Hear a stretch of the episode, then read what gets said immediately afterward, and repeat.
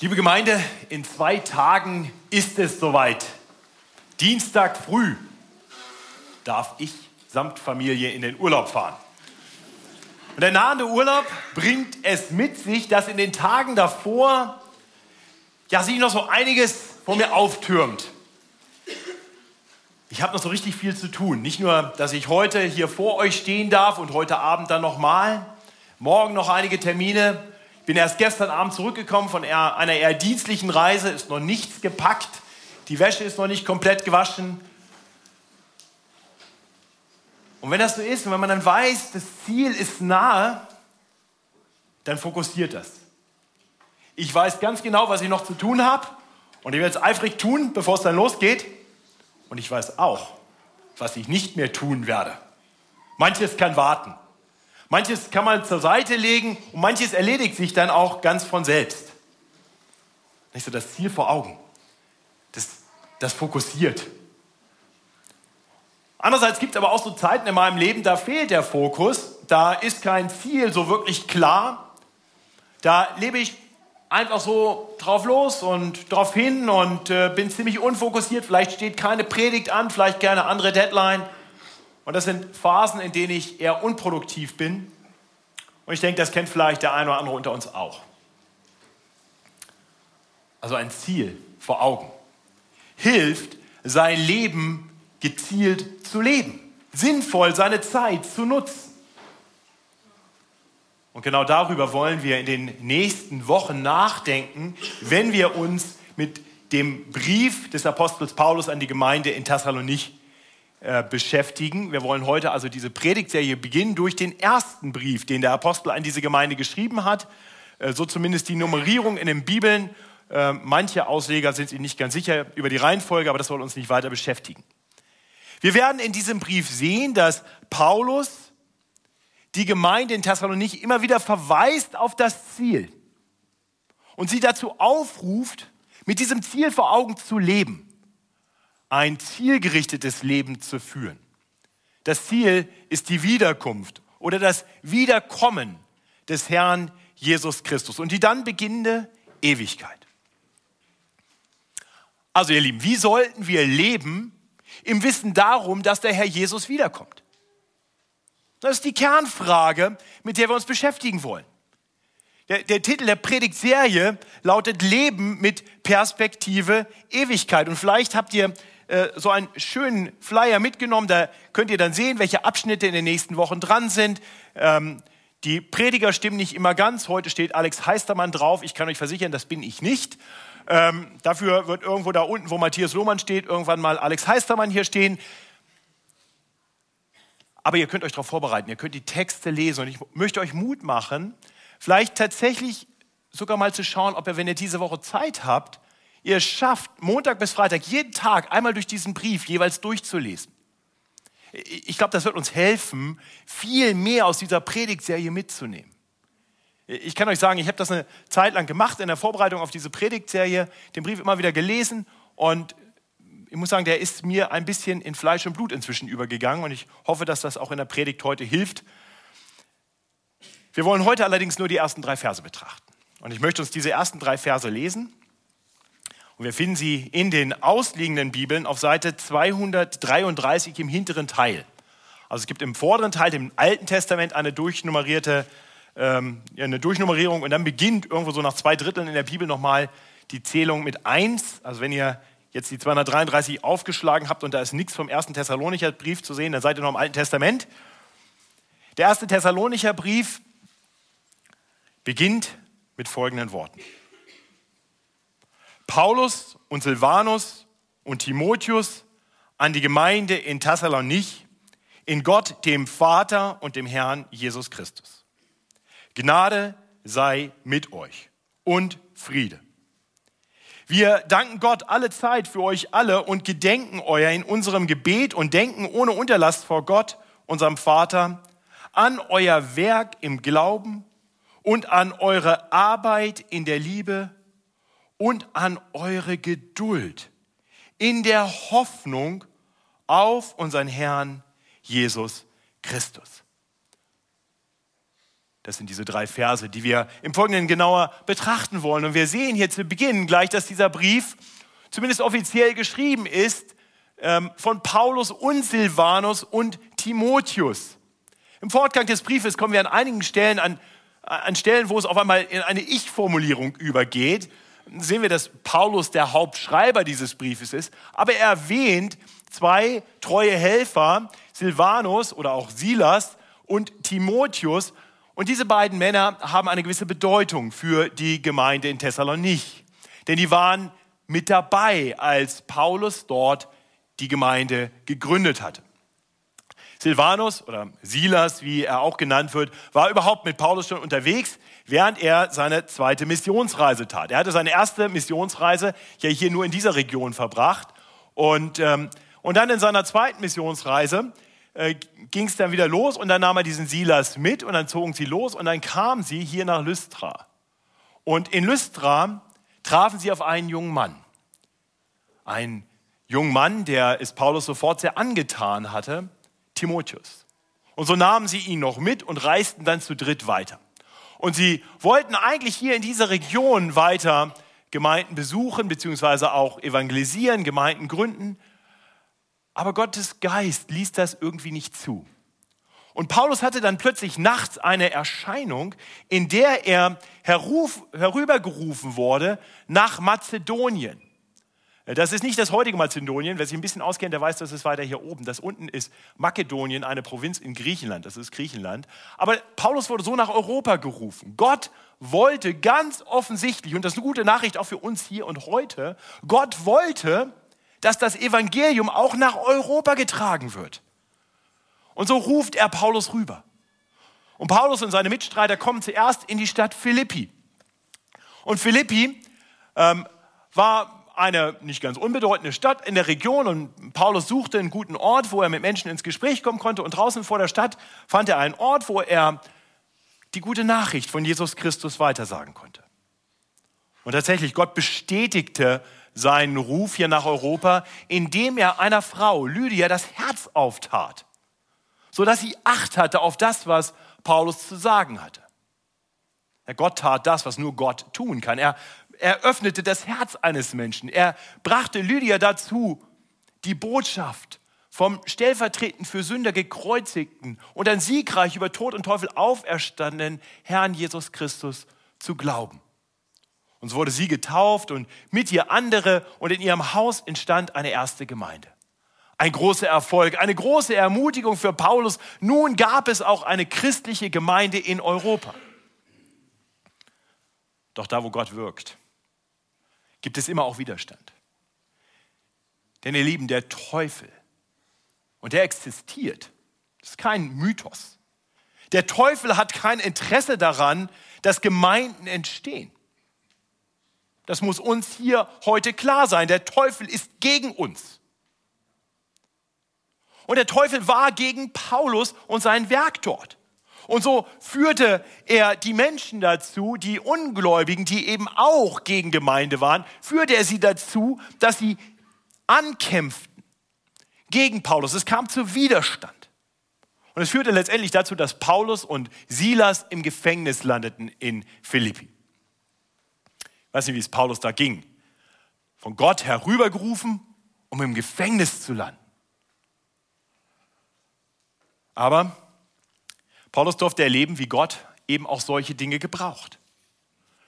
Im Gefängnis tat Gott ein Wunder, sodass Paulus freikam und letztendlich der Gefängnisaufseher, der völlig verzweifelt war, dann zum Glauben kam, weil Paulus nicht floh sondern ihm die gute Nachricht weitersagte. Und so kam eine weitere Familie zum Glauben. Aber dann war es Zeit, diese etwas brenzlige Situation hinter sich zu lassen und weiterzuziehen. Und so zogen Paulus, Silas und Timotheus weiter und kamen in das heutige Thessaloniki. Thessalonich, wie es bei uns in den Bibeln heißt. Paulus kam also aus einer schwierigen Situation. Einer Situation, in der es nicht immer einfach nur wunderbar einfach voranging. Aber ihr Lieben, ich hoffe, wir verstehen, dass Gott oft gerade auch auf verschlungenen Pfaden Geschichte schreibt. Ich denke, die meisten unter uns wissen das. Gerade Schwierigkeiten, gerade Widerstand, gerade Leidenszeiten werden von Gott oft in besonderer Weise gebraucht. So war es in Philippi und so sollte es auch in Thessalonich sein. Paulus kommt also in diese Stadt und wie wir eben gehört haben in Apostelgeschichte 17, kann er dort an drei Sabbaten in der Synagoge predigen. Ja, also drei Sabbatpredigen halten, dazwischen sicherlich noch mit vielen Menschen reden. Und bei diesen Predigten konnte Paulus in der Synagoge auf vieles aufbauen. Und ich möchte das einfach nur kurz erwähnen, dass dass wenn wir also die Predigten und wenn wir solche Zusammenfassungen auch von Predigten in der Apostelgeschichte lesen, wir nicht denken sollten, das ist jetzt das Modell, nach dem wir uns heute, an dem wir uns heute orientieren müssen, wenn wir predigen, wenn wir evangelisieren. Paulus kommt in eine ganz konkrete Situation hinein, in der er auf bestimmte Dinge aufbauen kann und bestimmte Dinge überhaupt nicht bekannt sind. Aufbauen konnte er darauf, dass in der Synagoge alle an Gott glaubten. Er musste den Menschen nicht erklären, dass es einen Gott gibt, dass dieser Gott der Schöpfer aller Dinge ist dass dieser Gott heilig ist. Dass es gefährlich ist, in die Gegenwart dieses heiligen Gottes zu kommen. Oh, die Juden wussten das. Die hatten einen Tempel, in, in dem es ein Allerheiligstes gab, in, der, in dem nur ein Mensch einmal im Jahr nach ganz besonderen Riten überhaupt zu Gott kommen konnte. Das war den Menschen klar. Die Menschen warteten auf einen Retter, auf einen Erlöser. Sie hatten unterschiedliche Vorstellungen davon, was dieser Retter tun sollte, wie dieser Retter kommen sollte, wovor er die Menschen retten sollte. Und Paulus hat den Menschen dann geholfen zu verstehen, was dieser Retter tun würde. Wir haben das gehört im Apostelgeschichte 17, was Paulus konkret predigte. Er zeigte von der Schrift, das heißt, er predigte Text auslegen aus dem Alten Testament, das war seine Schrift, und legte ihnen folgende Dinge dar. Dass dieser Christus leiden musste dieser Christus, der verheißene jüdische Messias, Christus ist einfach das griechische Wort, dieser Christus käme also nicht triumphal auf einem, als König vielleicht auf einem hohen Ross dahergeritten. Nein, er würde demütig kommen. Dieser verheißene Christus würde kommen und würde leiden. Würde Leid auf sich nehmen und zwar bis zum Tod. Er würde kommen, um zu sterben. Stellvertretend für die Schuld von Menschen, die Schuld hatten und deshalb nicht zu Gott kommen konnten. Ich bin mir sicher, Paulus musste den Thessalonicher nicht erklären, dass sie Schuld hatten in ihrem Leben, dass keiner von ihnen so gelebt hatte, wie sie hätten leben sollen, keiner von ihnen perfekt die Gebote Gottes gehalten hat. Das war den Menschen dort sicher klar. Ich weiß nicht, ob das heute allen klar ist. Ich hoffe, Du kennst dich selber gut genug, um zu wissen, dass das auch auf dich zutrifft. Dieser Christus kam, um stellvertretend für Sünder zu leiden und zu sterben. Aber, und das war dann der zweite Teil, den er erklärte, dieser Christus würde von den Toten auferstehen. Der Tod würde ihn nicht behalten können. Er wäre siegreich, er würde siegreich sein, selbst über den Tod. Und dann erklärte er, nachdem er diese grundlegenden Dinge über den Christus gelehrt hatte, wer der Christus ist. Er machte deutlich, dass dieser Jesus, von dem er sprach, der Christus ist.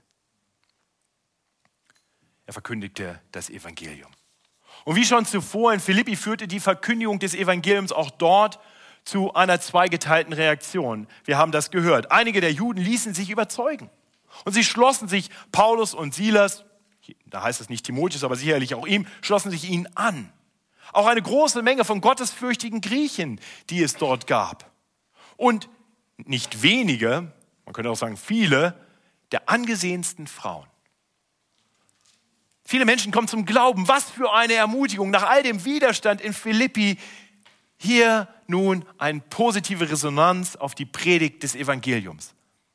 Aber dann heißt es weiter, aber viele andere Juden ereiferten sich und holten sich einige üble Männer aus dem Pöbel, rotteten sich zusammen und richteten einen Aufruhr in der Stadt an. So heißt es weiter im Text. Ja, wiederum so eine zweigeteilte Reaktion, wiederum ein, ein, ein bisschen Ermutigung, aber dann, dann dieser Widerstand. Und, und wiederum mussten Paulus und seine Weggefährten fliehen. Wir haben das eben in der Textlösung gehört. Sie wurden nach Beröa gebracht und wir wissen, dass Beröa ein, ein freundlicherer Ort, Ort war, dass sein Wort dort bereitwillig aufgenommen worden. Nicht? Das hören wir immer wieder, die seid wie die Berührer, äh, hört die Predigt und prüft anhand der Schrift, ob es sich so verhält. Ein guter Rat. Aber wie ging es weiter?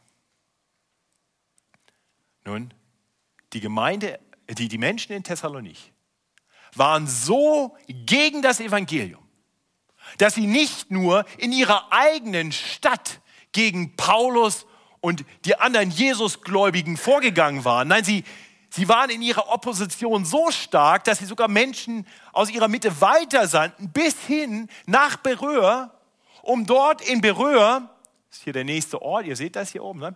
um dort in Beröa wiederum Unruhe anzuzetteln und zu sagen, dieser Paulus ist gefährlich, seht euch vor, kämpft gegen ihn an. Ich glaube, wir müssen verstehen, das war die Situation in Thessalonich. Ein paar Menschen kommen zum Glauben, aber ein Widerstand, der es in sich hatte. Ein Widerstand, der sich über die Stadtgrenzen hinaus erstreckte und gegen die Christen vorging. Paulus musste aufgrund dieses Widerstandes weiter fliehen und kam dann nach Athen. Ähm, kurze Zeit danach konnten dann auch Timotheus und Silas wohl zu ihm kommen und so waren sie für eine kurze Zeit zusammen in Athen. Aber Paulus war voller innerer Unruhe. Was war wohl geworden aus den Menschen in Thessalonich, die zum Glauben gekommen waren?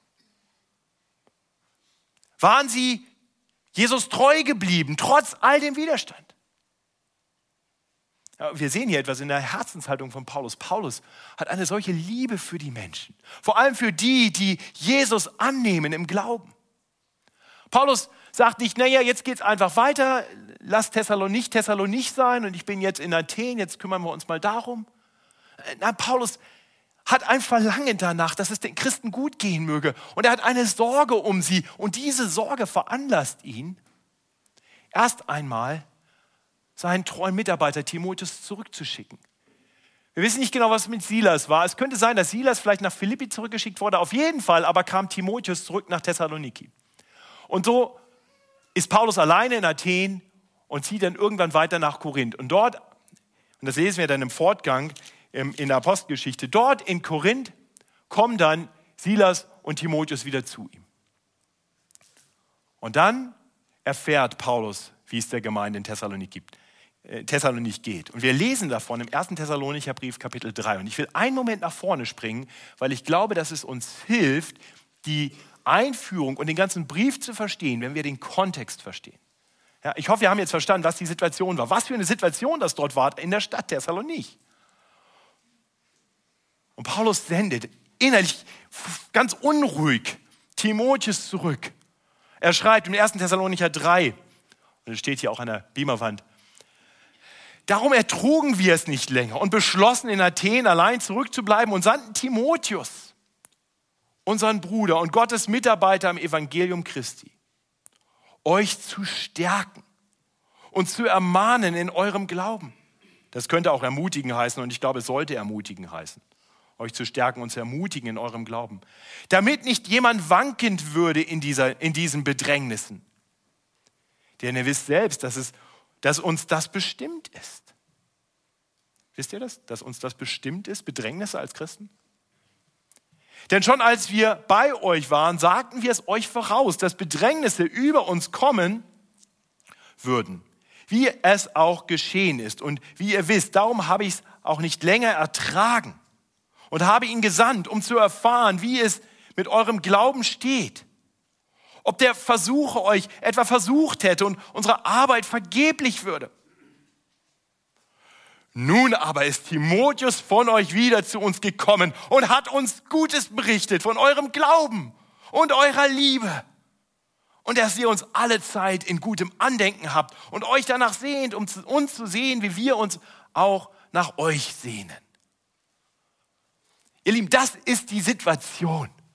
Eine gute Nachricht kommt zu Paulus.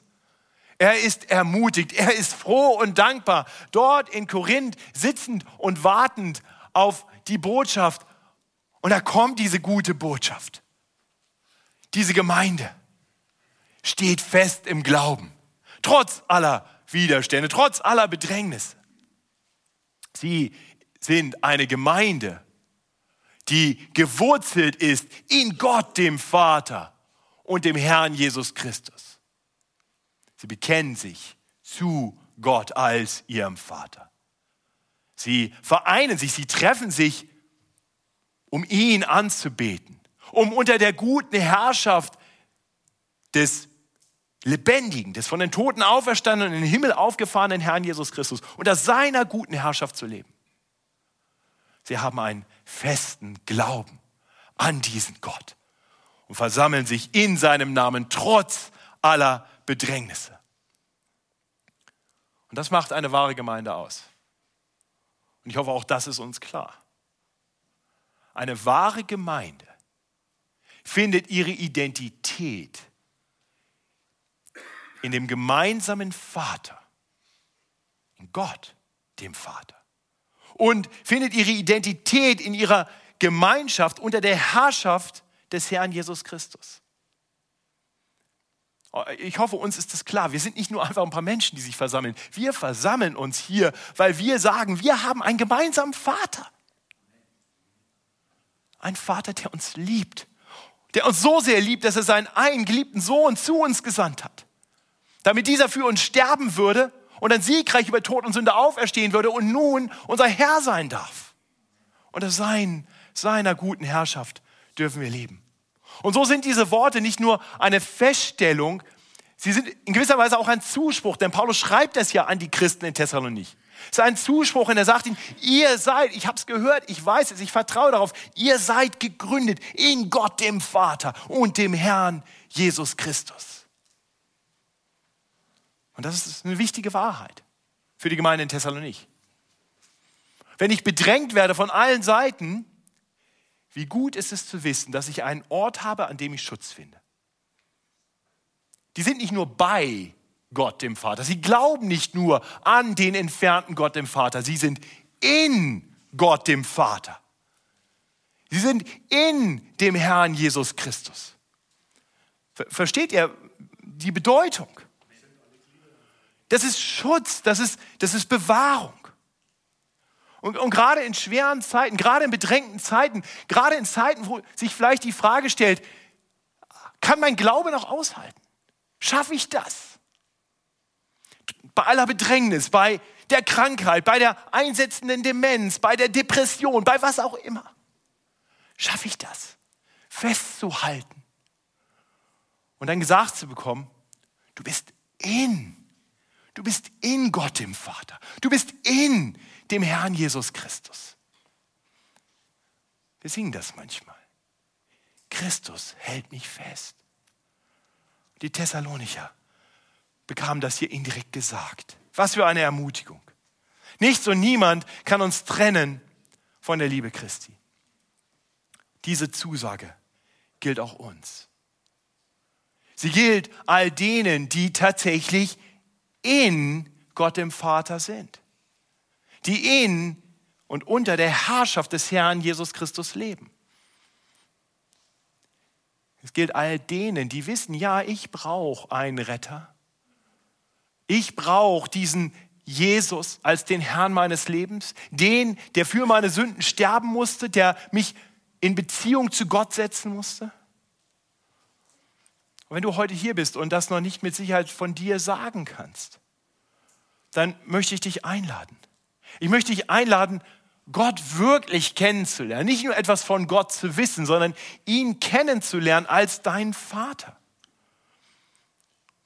Und du lernst ihn kennen, indem du auf ihn hörst, seine Stimme kennenlernst, lernst in Beziehung mit ihm zu leben. Und das, und das geschieht, wenn du wenn du ihn zu dir sprechen lässt. Und Gottes Wort, die Bibel ist Gottes Wort, das zu dir spricht. Das ist die Beziehung, die Gott mit dir leben möchte. Er möchte in dein Leben hineinsprechen. Und er möchte, dass du in dieser Beziehung auch mit ihm lebst und zurücksprichst. Das nennen wir beten. Wenn, wenn du noch nicht diese Geborgenheit kennst, diese Geborgenheit in Gott dem Vater zu sein, dann möchte ich dich einladen. Lern sie kennen. Lern sie kennen, indem du dich mit Gottes Wort auseinandersetzt. Vielleicht mit einem der Evangelien anfängst. Dort erkennst, wie Jesus Christus zu deinem Retter und Herrn werden kann. Wir werden im Oktober an vier Dienstagen wieder einen Christsein-Entdecken-Kurs haben. Ich möchte dich herzlich einladen, wenn du dann noch in München bist, vielleicht bist du dann Dienstagabend, alle vier Dienstage im Oktober einfach mit dabei, Christsein entdecken. Wir werden das Markus-Evangelium zusammen studieren und so etwas besser Gott kennenlernen. Und vielleicht erlebst du das, was Lydia in Philippi erleben durfte, dass Gott ein Herz auftut und du erkennst, wer dieser Gott ist. Das wünsche ich dir. Wenn du Fragen dazu hast, fühle dich frei, mich auch an der Tür nachher noch anzusprechen. Paulus schreibt nun weiter und nun kommt diese ganz äh, Standard-Grußformel, Gnade sei mit euch und Frieden. Äh, man könnte schnell darüber hinweglesen, aber ich möchte doch einen Moment noch hier verharren, äh, damit wir etwas erkennen von dem, was hier gesagt wird. Die Gnade, die Gnade, von der hier die Rede ist, ist die Gnade, die Gott uns gezeigt hat und dauerhaft zeigt. Das ist die Gnade, dass Gott Menschen, die eigentlich nichts von ihm wissen wollten, Menschen, die äh, ihre eigenen Wege gehen, annimmt als seine Kinder. Die Gnade, dass Gott jemanden sendet, seinen eingeliebten Sohn, um für sie zu sterben. Das ist Gnade. Das haben wir nicht verdient. Das haben wir wahrlich nicht verdient. Das ist Gnade. Und, und diese Gnade, die müssen wir einmal erfahren und in dieser Gnade dürfen wir dann weiterleben. Und wenn wir diese Gnade erfahren haben, dann dürfen wir auch wissen, dass wir Frieden haben können. Frieden mit Gott. Ich weiß, ich weiß nicht, ob, ob diese Worte für dich irgendeine Bedeutung haben. Vielleicht musst du dir sonst nochmal neu klar machen, was dein eigentlicher Zustand vor Gott ist. Jeder Jude dachte, wenn ich in die Gegenwart Gottes komme, muss ich sterben. Vor einem heiligen Gott kann ich Sünder nicht bestehen. Und wenn jemand von euch schon einmal ein bisschen den Eindruck bekommen hat, vielleicht im Lesen von Gottes Wort, vielleicht im Gebet, wie heilig Gott ist, dann hast du vielleicht einen ganz leichten Eindruck davon, wie gefährlich es ist, zu Gott zu kommen. Aber aufgrund von Gottes Gnade haben wir Frieden mit Gott. Er ist nicht mehr der zu fürchtende Allmächtige, der gerechte Gott, der eines Tages richten wird. Er ist der Vater, der seine Kinder liebt. Gnade sei mit euch und Frieden. Und ihr Lieben, diese Gnade, die wünscht Paulus dieser Gemeinde nicht nur, dass sie sie einmal erfahren, sondern dass sie in ihr leben. Und ich denke, das ist auch für uns wichtig, denn Gnade ist so ein Konzept, das so leicht wieder aus dem Blick fällt. Gnade ist schwer zu verstehen. Oh, das System, das wir kennen, ist Leistung. Oh, und ich glaube, viele Christen sind immer wieder dazu versucht, ihren Frieden mit Gott zu finden in ihrem Leisten für Gott. Christen machen dann einfach ihr Ding. Die Gnade Gottes spielt dann wirklich keine große Rolle. Wir suchen unseren Frieden einfach damit, dass wir sagen, ich bin okay. Gott muss jetzt eigentlich einigermaßen zufrieden mit mir sein. Ich hoffe, ich habe jetzt Frieden mit ihm. Manchmal leben wir so in unserer Beziehung, dass wir Frieden suchen, nicht durch ein wirkliches Aufeinander wieder zugehen, sondern einfach sagen, jetzt mache ich ein bisschen was für meine Frau und dann ist hoffentlich wieder gut. Und so leben wir oft auch in unserer Beziehung mit Gott. Das funktioniert sowieso nicht gut, aber es ist vor allem dann zum Scheitern verurteilt, wenn entweder unsere Kraft nachlässt und wir merken, ich packe es nicht, oder Gott uns hilft zu erkennen, was er wirklich von uns fordert, wenn wir versuchen, durch unsere Werke vor ihm zu bestehen. Und das führt dann normalerweise zu Resignation, zu Verzweiflung. Dann ist kein Frieden mehr da. Aber lasst uns lernen, immer mehr wirklich aus der Gnade zu leben zu erleben, was, was es bedeutet, wirklich Frieden mit Gott zu haben. Das befreit. Das befreit von allem Frust, von aller Resignation über uns selber oder über unsere Umstände, über unsere Begrenzungen. Es setzt uns einfach frei zu einem freien Leben als Kinder Gottes. Einem Leben, in dem wir Frieden haben, tiefen inneren Frieden. Liebe Gemeinde in München Mitte, in Gott dem Vater und dem Herrn Jesus Christus. Gnade sei mit euch und Frieden. Nun nach diesem kurzen Gruß sehen wir, wie Paulus nun übergeht in ein Gebet. In ein dauerhaftes Gebet. Ein Gebet, das sicherlich getrieben ist, gefüttert wird von diesem ermutigenden Bericht, den er von Timotheus erhalten hat. Und so danken er und Silvanus und Timotheus Gott alle Zeit für die Thessalonicher und gedenken ihrer in ihrem Gebet. Das ist interessant. Ne? Paulus hört Ermutigendes über die Gemeinde und lobt nicht die Gemeinde, sondern dankt Gott. Weil Paulus erkennt, das ist das Werk Gottes. Dass die Gemeinde gut unterwegs ist, das ist ein Werk, ein Werk Gottes. Und er weiß, das Beste, was er für diese Gemeinde jetzt tun kann, ist Gott zu danken und für sie zu beten. Und das tut er in diesem Brief mehrfach. Paulus betet dabei nicht einfach nur, ist ja ganz interessant. Paulus könnte jetzt sagen, ich höre den Bericht, geht auf die Knie und sagt, danke Gott, danke, dass du die Gemeinde bewahrt hast. Herr, ich bete, dass du die Gemeinde weiter bewahrst und dass du sie wachsen lässt im Glauben und in der Liebe und in der Hoffnung. Hätte er machen können. Vielleicht beten wir manchmal so.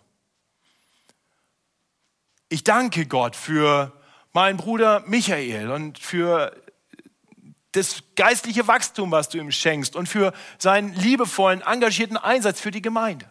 Könnte ich machen. Denn Paulus tut das aber in einem Brief an sie. Seht ihr den Unterschied? Er dankt nicht nur Gott, er sagt das auch denen, für die er Gott dankt. Und ich glaube, das, das ist auch ein Weg, wie unser Gebet nochmal eine andere Bedeutung bekommen kann. Es ist immer noch Gebet zu Gott. Es ist keine versteckte Botschaft. Eigentlich will ich Michael was sagen, aber ich packe das jetzt mal in Gebet. Solche Gebete kenne ich auch. Also die Missionsberichte, die getan sind als Gebete oder so, ist ja auch okay, aber nee, das ist ein echtes Gebet aus einem echt dankbaren Herzen, das zu dauerhaftem Gebet führt. Aber es ist auch etwas, was Paulus schreibt, um die Gemeinde zu ermutigen. Mir sind ein paar Dinge deutlich geworden, als ich das gelesen habe. Das eine ist, wie selbstlos Paulus ist. Er ist mitten auf seiner Missionsreise in Korinth.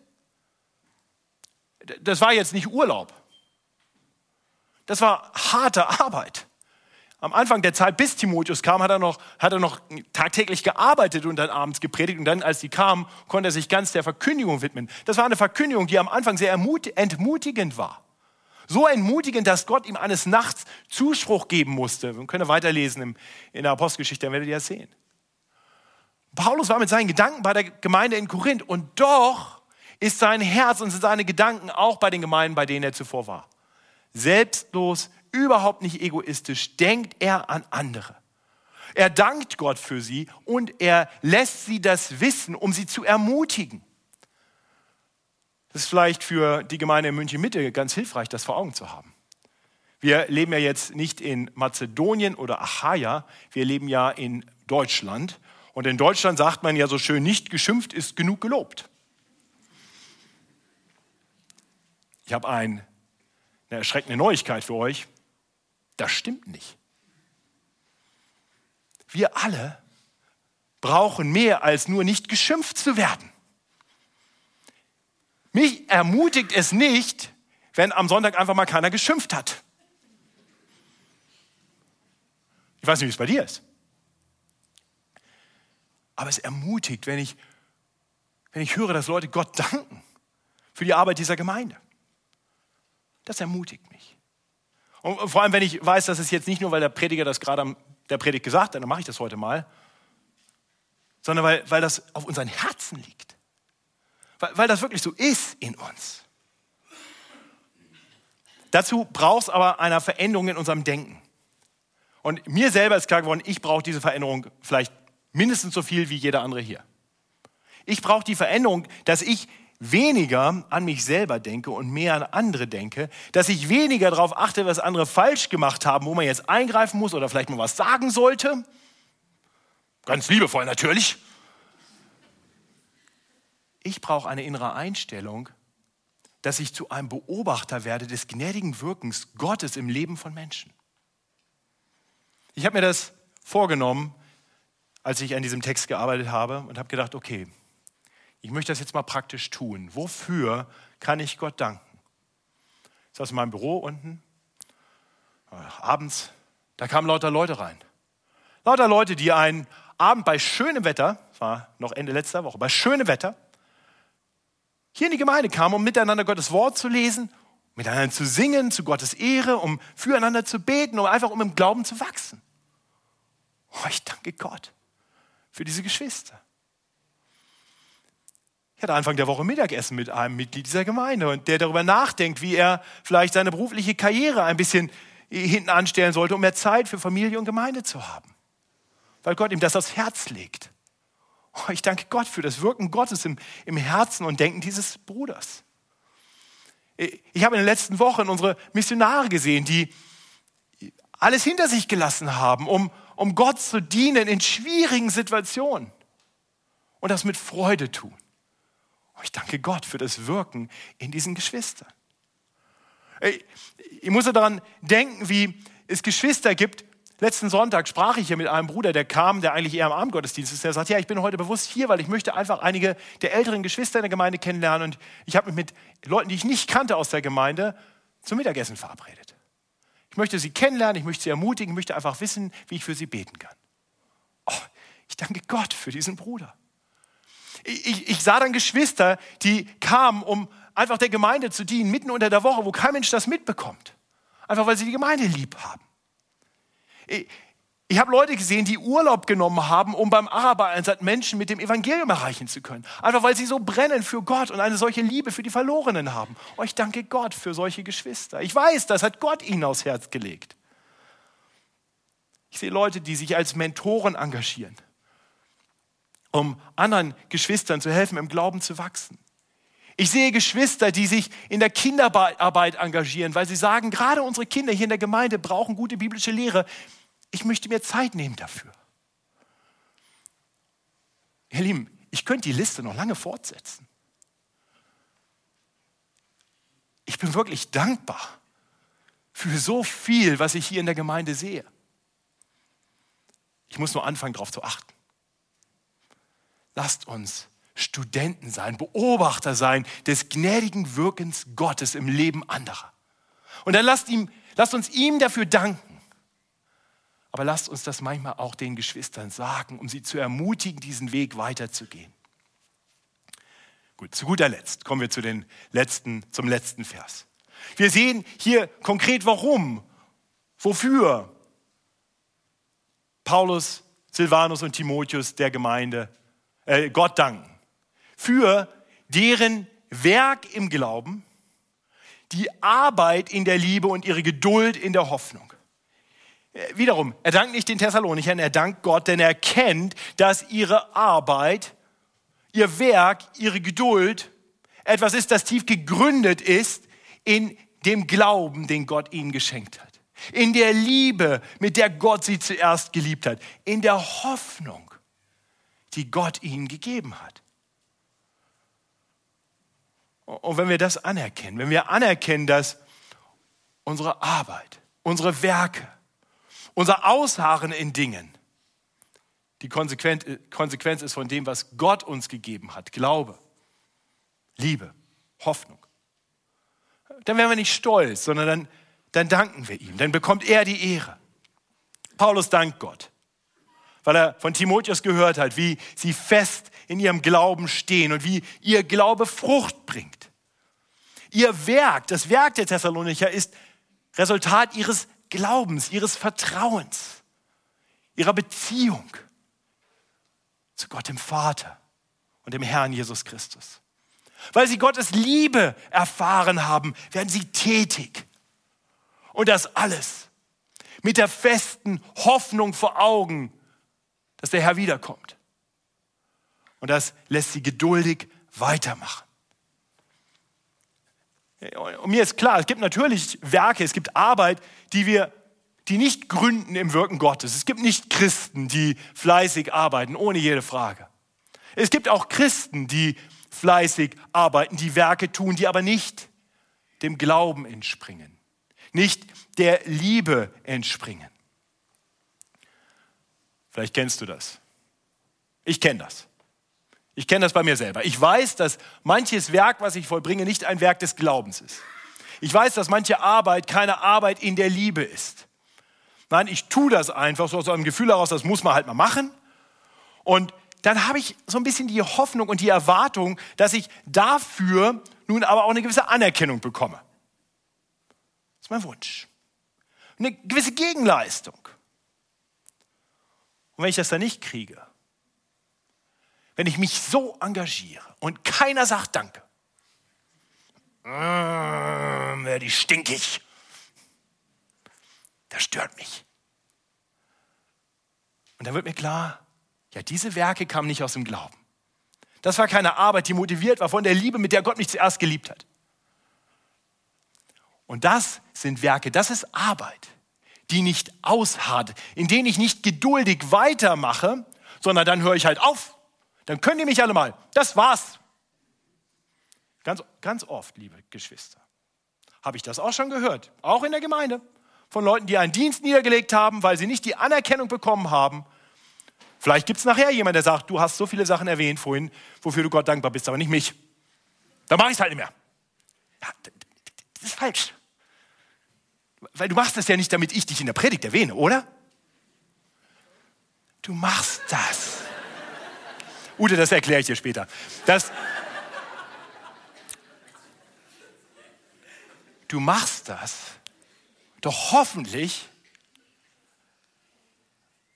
weil du Gott den Vater kennst als deinen Vater und Gott der Vater dir gesagt hat, jetzt lass deinen Glauben tätig werden. Ja, du bist gerettet aus Glaube allein, aber ein, ein Glaube, der allein bleibt, der nicht zu Werken führt, ist toter Glaube. Das ist kein echter Glaube. Sagst, ja, ich liebe dich, Vater, und was darf ich für dich tun? Und ja, Gott, du hast deine Liebe in mich ausgegossen. Ich weiß, ich bin ein so geliebtes Kind Gottes. Und diese Liebe, die erfüllt mich so sehr, dass ich sie weitergeben will. Wo kann ich in der Liebe tätig werden? Und ich frage nicht, was kriege ich dafür, sondern ich sage, ich habe schon mehr bekommen, als ich je verdient hatte. Versteht ihr, wie das funktioniert? Das sind die Werke, das ist die Arbeit, von der Paulus hier redet.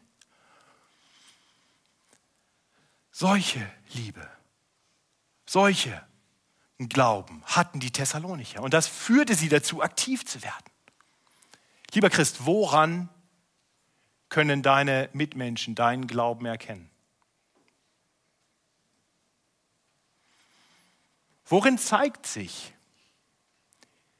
dass du die Liebe Gottes, diese selbstlose, aufopferungsvolle, diese perfekte Liebe Gottes erfahren hast?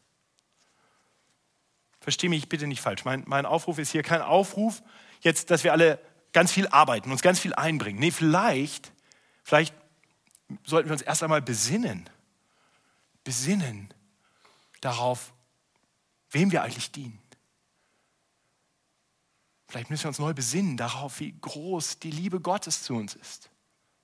Vielleicht müssen wir uns neu besinnen und in Beziehung begeben zu unserem Vater der uns unendlich liebt und es unendlich gut mit uns meint. Wie gesagt, bei vielen sehe ich das und ich bin dankbar dafür. Ich bin dankbar dafür, dass, dass eure Werke euren Glauben offenbaren, dass eure Arbeit in der Liebe zeigt, dass ihr so viel Liebe empfangen habt. Und bei, bei manchen unter uns, da denke ich, dass es vielleicht sogar dran sein könnte, dass ihr mal ein bisschen weniger tut und euch neu besinnt auf Gott. Damit ihr euer Werk, eure Arbeit wieder mehr wirklich aus dem Glauben heraus tun könnt, wieder mehr aus der Liebe Gottes heraus arbeiten könnt. Ich war sehr ermutigt, als mir letzte Woche ein Bruder sagte, dass er aufgrund der Ermahnung eines anderen Bruders und durch sein eigenes Lesen in der, in der Bibel wirklich von Gott davon überführt wurde, dass er zwar sehr engagiert in der Gemeinde war, aber seine Gottesbeziehung hat schleifen lassen. Und er hat mir gesagt, Matthias, ich werde jetzt nicht weniger tun, aber ich möchte mehr Zeit investieren in meine Beziehung zu Gott. Ich werde mir neue Zeit, Freiräume schaffen und die werde ich nicht investieren in Arbeit in der Gemeinde, sondern meine Gottesbeziehung. Preis den Herrn. Denn nur so wird seine Arbeit von Dauer sein. Nur so wird er dauerhaft lieben können. Arbeiten in der Liebe. Aber bei wieder anderen wünsche ich mir tatsächlich, dass euer Glaube und eure Liebe sichtbarer wird. Dazu möchte ich uns auch ermutigen. Es gibt genug zu tun in der Gemeinde, gerade in der Ferienzeit. Kannst deinen Glauben in die Tat umsetzen, indem du dich im Feriengottesdienst engagierst. Du kannst deinen Glauben in die Tat umsetzen, indem du unsere Geschwister in der Technik unterstützt. Du kannst deinen Glauben in die Tat umsetzen, indem du dich um andere Geschwister kümmerst, diakonisch oder in welcher Art und Weise auch immer. Du kannst deinen Glauben, deine Liebe in der Arbeit tätig werden lassen, indem du dich für die Flüchtlinge engagierst. Und du kannst ganz praktisch einfach lieben. Ich glaube, diese Aussage Liebe Arbeit in der Liebe ist nicht zwingend nur praktische Tätigkeit, weil Liebe manchmal einfach Arbeit ist. Als Christen sind wir dazu aufgerufen, einander zu lieben. Das soll Zeugnis sein. Das ist ein, ist ein Gebot des Herrn. Liebt einander. Und mal ganz ehrlich, das ist manchmal Arbeit, oder? Es gibt eine ganze Menge Leute, die siehst du dir an und sagst, na, die, das ist überhaupt keine Arbeit, das mache ich sehr gerne. Jetzt guck mal ein bisschen weiter. Findest du jemanden, wo du sagst, Liebe, ähm, das ist ganz schöne Arbeit, den zu lieben, die zu lieben, den zu lieben. Aber das, das ist der Auftrag des Herrn an dich. Besinn dich neu auf die Liebe Gottes und dann lass diese Liebe von dir ausgehen hin zu anderen. Sei nicht gleichgültig gegenüber anderen und denk, das ist genug geliebt. Nein, Werd aktiv in der Liebe. Arbeit in der Liebe. Und lieb die Verlorenen. Lieb aktiv die Verlorenen. Geh auf die Menschen zu. Lass sie nicht gleichgültig dahinscheiden. Und warum? Warum? Nun, das werden wir tun, wenn wir ein Ziel vor Augen haben. Welches Ziel? Nun, unser Auftraggeber kommt bald wieder. Hast du diese Hoffnung? Diese Hoffnung auf den Herrn Jesus Christus? Die Thessalonicher hatten diese Hoffnung. Die hatten die feste Erwartung, der Herr kommt wieder. Und wir wissen nicht wann, vielleicht schon sehr bald. Und das gibt Fokus. Ich möchte mit uns beten, dass wir in den nächsten Wochen, wenn wir uns mit dem ersten Thessalonicher weiter beschäftigen, dieses Ziel neu vor Augen bekommen, dass diese Hoffnung uns ausharren lässt, geduldig ausharren lässt in einem Leben, das unseren Glauben widerspiegelt. Ein Leben, das widerspiegelt, dass wir uns geliebt wissen von Gott. Ich bete mit uns. Himmlischer Vater, danke, dass du ein so gnädiger und guter Gott bist. Danke, dass du uns zuerst geliebt hast in Jesus Christus. Herr, wir wollen uns neu darauf besinnen, dass du der allmächtige Schöpfer des Universums, der vollkommen gerechte und völlig heilige Gott, uns einlädt, deine Kinder zu sein. Du uns einlädst, zu dir zu kommen, jeden Tag im Gebet. Danke, dass du ein Gott bist, der mit uns redet durch dein Wort und dass dein Wort lebendig ist durch deinen Geist, uns direkt ins Leben spricht. Ich bete, dass wir alle das wieder neu und immer mehr erfahren. Danke für deine große Liebe und ich möchte beten, dass sie uns neu bewegt, dass sie uns neu erfüllt, dass unsere Herzen neu höher schlagen in der Erkenntnis deiner großen Liebe und dass uns das tätig werden lässt. Dass wir unser Leben leben, damit es etwas sei zum Lobpreis deiner Herrlichkeit und zum guten anderer. Hilf uns, so immer mehr im Glauben zu leben. Amen. Lasst uns miteinander aufstehen und genau darum auch beten und das auch besingen in einem Lied im Glauben leben.